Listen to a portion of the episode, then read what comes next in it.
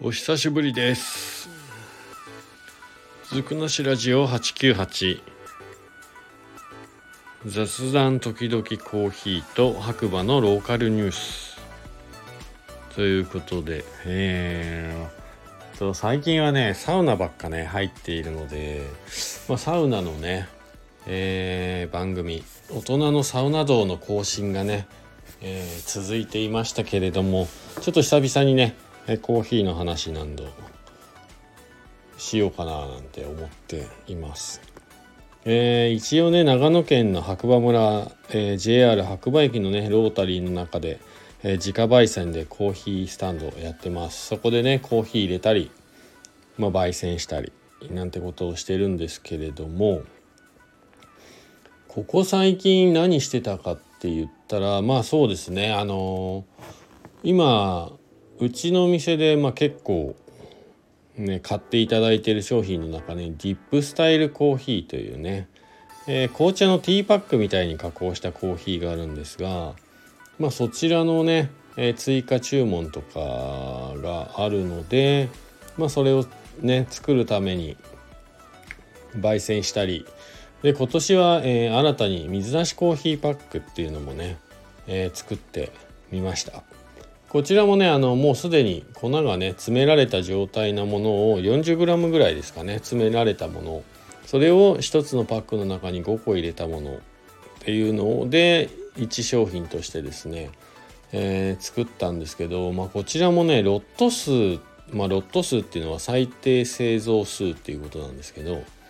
が1200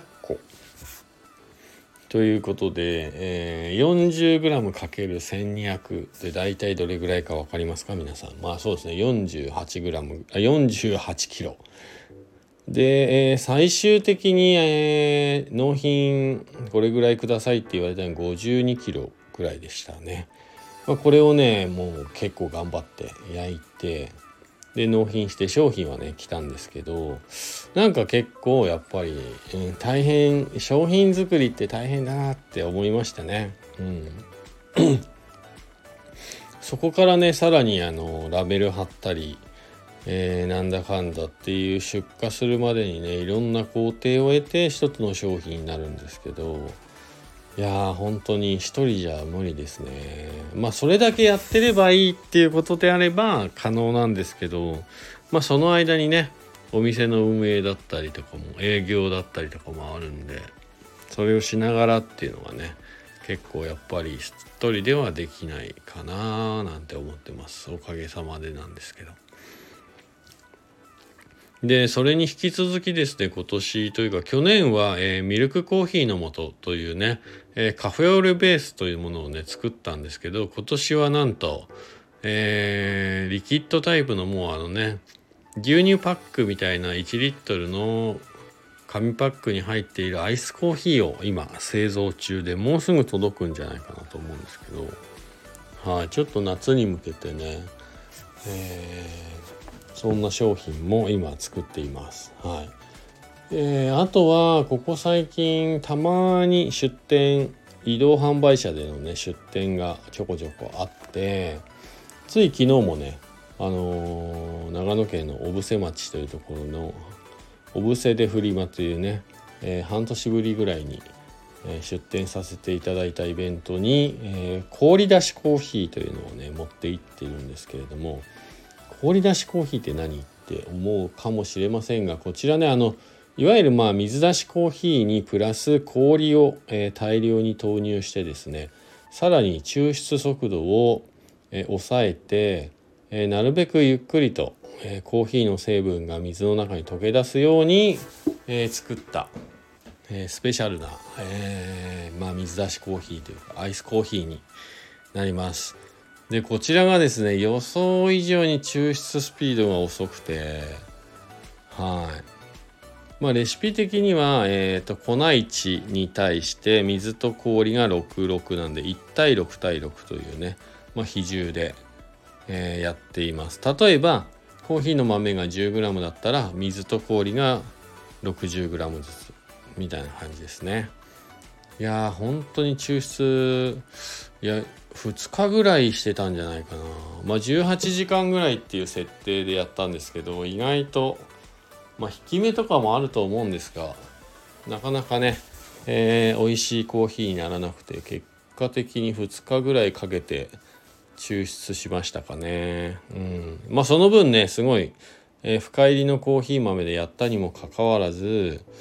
とてもすっきりしたコーヒーになって評判もねおかげさまで良、えー、かったんですけどまあ世の中にねコーヒーの抽出の仕方ってすごいね多種多様なやり方があって今もちょうどね YouTube で、えー、チャンピオンのね作るアイスコーヒーのレシピとか、えー、見てたんですけどうん本当みんなそれぞれ考え方がねいろいろあってねあと引き目一つにしても粗挽きなのか細引きなのかみたいな。うん。いや本当沼ですねコーヒーはね。はい。で僕が住んでいる今ね長野県の白馬村、えー、今日が5月の29日なんの12時ぐらいなんですけどお昼のね。いや結構涼しいです。外ね雨降ってるんですけどちょっと暖房つけようか悩むぐらい涼しい。ですね。皆さんのお住まいの地域はどんな感じなんでしょうかね。まあ例年だとね大体本当に6月ぐらいまで皆さんこたつしまわなかったりなんね。悩むところで地域的に。でもこれ6月にしまってももうまたすぐ冬が来るっていう考えの方もいるんで、まあ、そのまま出しっぱなしみたいな方も多いみたいですけど。はい。僕はねあのこたつでダメ人間になってしまうのでもう今はねこたつはなくしてテーブルと椅子と暖房ガスヒーターで生活してるんですけどもう今すぐガスヒーターつけようかなって思ってるんですけどなかなかねつけたらつけたでまた動かなくなっちゃうんでね。悩ましいところですね。はい。でも本当にここ最近は、えー、サウナのおかげで生活様式がちょっと変わったというか、うん。まあ、家でまずお風呂入んなくなりましたね、はい、ほぼ。あとはまあお酒を飲みに行かなくなりましたね、うん、お酒飲み行くならサウナに入りたいみたいな感じで。そういう意味では経済的ですね、うん。はい。そうですね。サウナに行くと2時間ぐらいかかっちゃうんで、まあ、仕事終わりにサウナ行って家帰ってくるともう9時10時近くでそっからご飯作ってみたいな生活なんでまあ割と、まあ、家では多少飲んだりするんですけど外に行って飲みに行くっていうのはあまりなくなりましたかね。うん。そう本当に。あと肌が肌がツルツルになりました。うん。で実は今ねもう一個、えー、そうだ思い出したサウダで。えー、作っている商品があって、えー、今制作途中なんですけど、えー、いわゆるコーヒー屋さんなのでコーヒーのカスが出るんですよ。大量に。エスプレッソマシンからも出るしドリップコーヒーをしても出ますけどそのコーヒーのカスを使って何かできないかって考えた時に、えー、コーヒー温泉の素というのをね今実は開発中で、まあ、商品自体はできてるんですけど今パッケージの制作中っていう感じですかね。はい。そしたら、えー、いよいよ販売っていう感じになるんですね。これ結構楽しみですね。はい。まあ、SDGs 的なね、はい。持続可能な、みたいな。まあ、リサイクルにもつながりますね。まあ、使い終わったコーヒーの粉のね、えー、処分については、えー、結構ね、各企業さん、まあ、スターバックスさんもそうだと思うんですけど、まあ、大手さんから個人のコーヒー屋さんまで結構皆さんいろいろ考えてはいるんですけど結局何もできてないっていうのが実情でまあやってる方ももちろんいますけどまあそういうのにねなんか一つ貢献できないできたらいいなっていう感じではい作ってみています。はい、これもねまたできたら是非実際に入ってみてどんな感じになるのかね、はい、ご紹介できたらななんて思います。えー、コーヒーそうですね。そんなところかな。まあ、あとはね白馬村、えー、ちょうど今ね目の前に、えー、本があってですね、えー、白馬もやっぱり冬のリゾート地ということで今まではね、え冬にいかにどうやって稼ぐかという、まあ、集客するかというところが焦点だったんですけどもう今はねあの雪もね少なく年々なってきていてじゃあこの雪のないシーズンをどう有意義に過ごすかというところに注目していてで今ね白馬岩岳マウンテンリゾートってまあそういわゆる岩岳って言われるねスキー場は冬より夏の方がお客さんが入っていてでその仕掛け人の和田豊さんで社長がいるんですけどえこちらのね和田さんが書いた本「スキー場は夏に設けろ」っていう本をね今ねちょうど読み出したところではい。まあそんなこんなでねややっぱりこうどうしても自然に頼っている観光地ということになると、まあ、今後のね、えー、観光産業の行く末というか、まあ、雪がねなくなった時にどうするんだっていうことをねもう早めにやっぱり対策をしていかなきゃいけないなっていう地域なのでそうなんですよ。まあ冬しか来たことないという方はねかなり多いんですけどまあそれに付随してえー、友達が始めている村ガチャっていうのもね結構取り上げられたりとか、まあ、実際ねお客さんが来てくれたりっていう現象が起きていてやっぱりね皆さん、えー、見ている方向が同じ方向を見ている人たちはそういう動きになるのかなっていうね気もします。で実際住んでみると、え冬は冬でやっぱ忙しいだけでちょっと大変なので本当に4月から10月とかまでの緑から紅葉シーズンまでグリーンから赤い世界の頃がまあ過ごしやすくてとてもいい季節に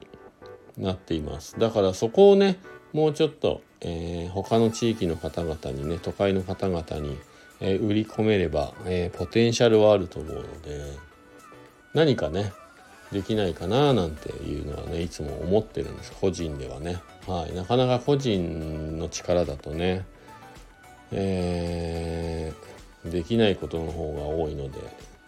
何ともしがたいんですけれども。まあそんなこんなをことを考えつつねまあ、えー、サウナに入って。そうサウナもねきっとグリーンシーズンの何か起爆剤になるんじゃないかなと。まあ実際ねえっ、ー、と先ほどの岩竹の和田さんがこれからサウナを事業をね正式にこう仕掛けていくというまあ背景もありまして。まあそれに乗っかってもいいんじゃないかな他の方々もと思いながらね、はい、僕らもそうですけど。まあ一つのねこう白馬村における白、ね、サウナというものを文化としてね根付かせることができれば結構面白いかもしれないなって思いました。でつい最近あの静岡地元が静岡なんですけど帰ってまあやっぱサウナってね今流行ってるというかブームなんですけど田舎に住んでるとその熱量っていうのはあまり伝わってこなくてそういう時にやっぱ地方というか大きなね都市の方に行くとやっぱサウナにいる人たちの何ですかね数が多くてあ本当に流行ってんだなっていうのをね実感肌で実感できたりするんでまあやっぱりたまにはね白馬の外に飛び出すっていうのも重要なのかなと思いますね。はい。うん。まあ、こんなところかな。はい。そう本当に最近ねサウナばっか入ってて。ね本当に。頭の中のがサウナ脳みたいになってちゃってるんですけど。まあコーヒーもしっかり一応やってますんで、はい、またねあの気が向いた時にこんな感じで、えー、雑談形式で、えー、やっていこうかなと思います。えー、こちらの番組は、えー、スタンド FM をキーステーションにですね、ポッドキャスト、SNS を通じて、えー、全世界にね、放送しております。MC はですね、白馬の小さなコーヒー屋さんこと、ガクでした。はい。えー、また次回、お耳にかかりましょう。今日もいい日だ。えー、そしてね、えー、いつもあのオンラインストアで、豆とかね何かしらを購入していただいた方にはですね納品書にいつも一筆ねありがとうございますという言葉と一緒にえー、いちご一杯という言葉をね添えさせていただいているんですけれどもまあこちらはね僕が勝手に作った造語でまあ聞いてすぐわかると思うんですが一期一会を、えー、ちょっとコーヒーのようにもコーヒー寄りにもじった言葉でまあ一期一杯という気持ちでね、えー、いつもえコーヒー入れさせていただいておりますのでまたねもし白馬に遊びに来る機会があれば JR 白馬駅のロータリーの中のオレンジ色のドアが目印の白馬コーヒースタンドの方に立ち寄っていただければなと思います。はい。ではまた次回。